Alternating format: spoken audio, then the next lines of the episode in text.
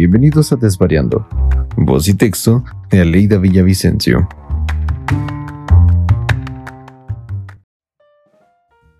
Muchas gracias por acompañarme. El texto del día de hoy se llama Hay que perderle el miedo a la lluvia.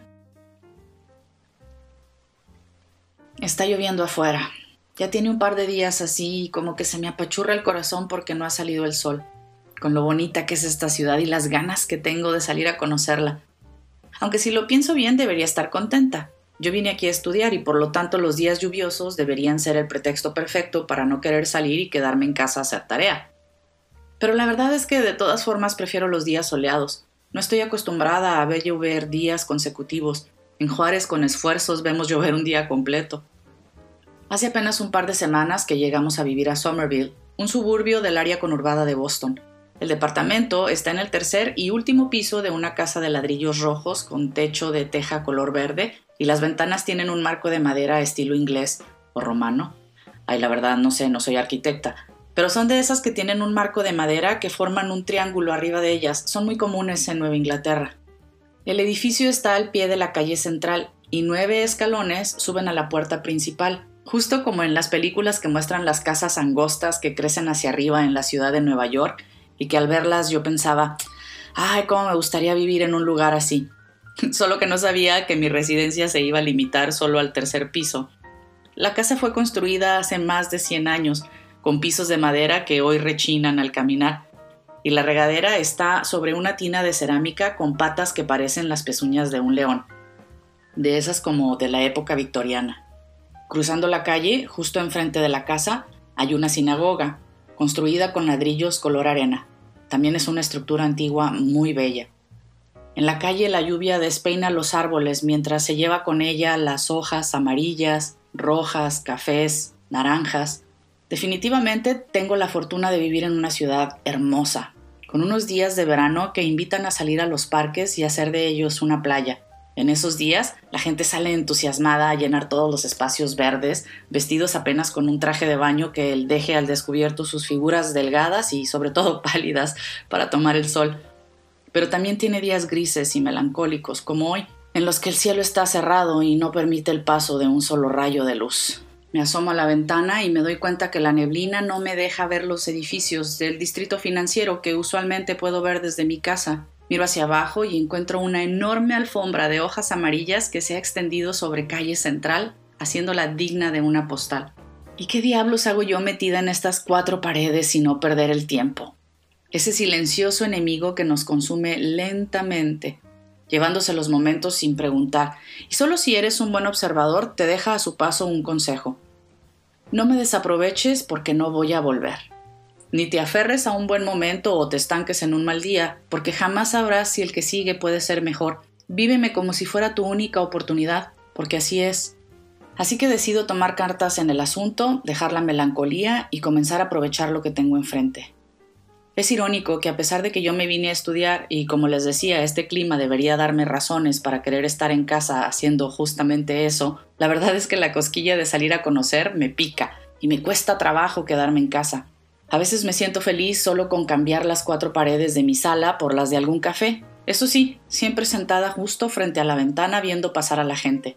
Cada quien con su apuro mientras yo mitad leo y mitad absorbo todo lo que me rodea. No sé entonces por qué me mortifica que esté lloviendo desde hace días. ¿Por qué me parece tan difícil romper la costumbre de no salir cuando llueve? ¿Quién me dijo que no se puede andar en la calle con unas botas para el agua y un paraguas?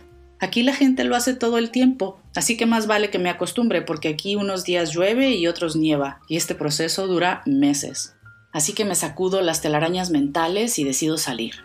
Mojarme los zapatos y brincar charcos si es preciso, como cuando era niña, pero con la tranquilidad de saber que ahora no habrá quien me regañe si regreso a la casa escurriendo agua de charco.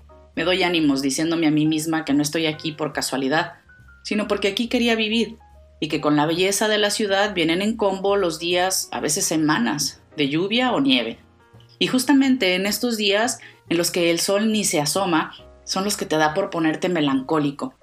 Extrañas tu casa, tu familia, y encima te pones a pensar puras pendejadas que si tomé la decisión correcta, que por qué estoy aquí, pues porque un día te fajaste y te aventaste a dejar atrás casa, familia, amigos y trabajo. Cosas por las que muchos prefieren nunca moverse de un lugar que no les gusta. Hace poco más de un año, a mí me pasó algo que cambió mi vida y mi lugar de residencia.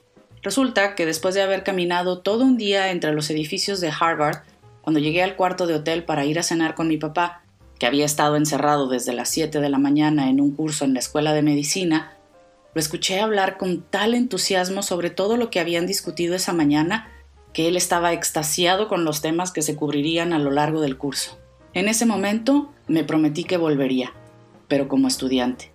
No se lo dije, solo lo escuché hablar con toda emoción sobre su día y guardé ese pensamiento para mí. En ese momento también decidí que ahora sí iba a estudiar algo que me hiciera feliz, tanto como a él lo hace la medicina, y quizá un día poder decir esto es lo que quiero hacer el resto de mis días. Todavía no sé qué es, y tampoco es una garantía que estando aquí lo descubra, pero siempre, siempre voy a preferir renegar de haberlo intentado. Creo que la lluvia que me ha tenido encerrada en estos días es como el miedo que tenemos de dejar lo que creemos que tenemos seguro y nos quedamos permanentemente en un lugar o en un trabajo que no nos gusta, pero con el consuelo de que estamos cerca de la familia, de que aquí tenemos casa y trabajo. ¿Cuántos de nosotros hemos deseado cambiar de aires? Y no hablo nada más de cambiar de empresa, sino hasta de carrera, pero no nos animamos porque no sabemos cómo nos va a ir como si hubiéramos sabido cuando nos graduamos cómo nos iba a ir en esto que también comenzamos sin saber cómo hacerlo. Uno aprende algunas cosas en la escuela, pero la práctica, eso llegamos en cero todos igual. Y lo mismo podríamos hacer hoy, educarnos en aquello que nos gustaría hacer y volver a empezar. Pero pareciera que con la edad nos cuesta más y más trabajo pensar en comenzar de cero. Nos gana la tranquilidad aparente de estar secos y seguros en casa. Nada es gratis, eso sí. Y no me refiero nada más al dinero. Yo me puse a ahorrar como loca desde aquel primer viaje a Boston, pero al mismo tiempo dejé de hacer planes a largo plazo en Juárez para comenzar a hacerlos fuera de allí. Hay que priorizar en dónde quieres invertir tu tiempo, porque ¿qué tal que te quieres ir a un lugar donde no hablas el idioma? Pues hay que estudiar, hay que leer sobre aquel lugar al que te quieres ir y educarte sobre lo que quieres hacer. Es decir, cuando tomes la decisión de salir a mojarte, asegúrate de traer paraguas, gabardina de lluvia y botas repelentes al agua.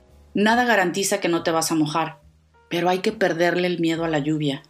En lo que a mí respecta, si ya me vine hasta acá, hoy voy a agarrar mi mochila, cubrirla hasta con una bolsa del mandado para que no se me mojen los libros y mi laptop y vámonos, a la calle, a buscar un café o una biblioteca que aquí abundan y comenzar a dejar de perder más tiempo. No es fácil romper con los miedos, pero se siente bien cuando los ves a través del espejo retrovisor. No importa si el espejo está mojado y tú también. ¿A ti qué te detiene de salir a mojarte?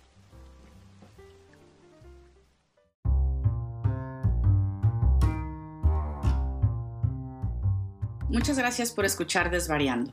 Esta es una publicación semanal en la que comparto reflexiones sobre situaciones de la vida cotidiana. Búscame en Instagram con el nombre desvariando-aleida para más detalles sobre otros episodios. Nos escuchamos la próxima semana.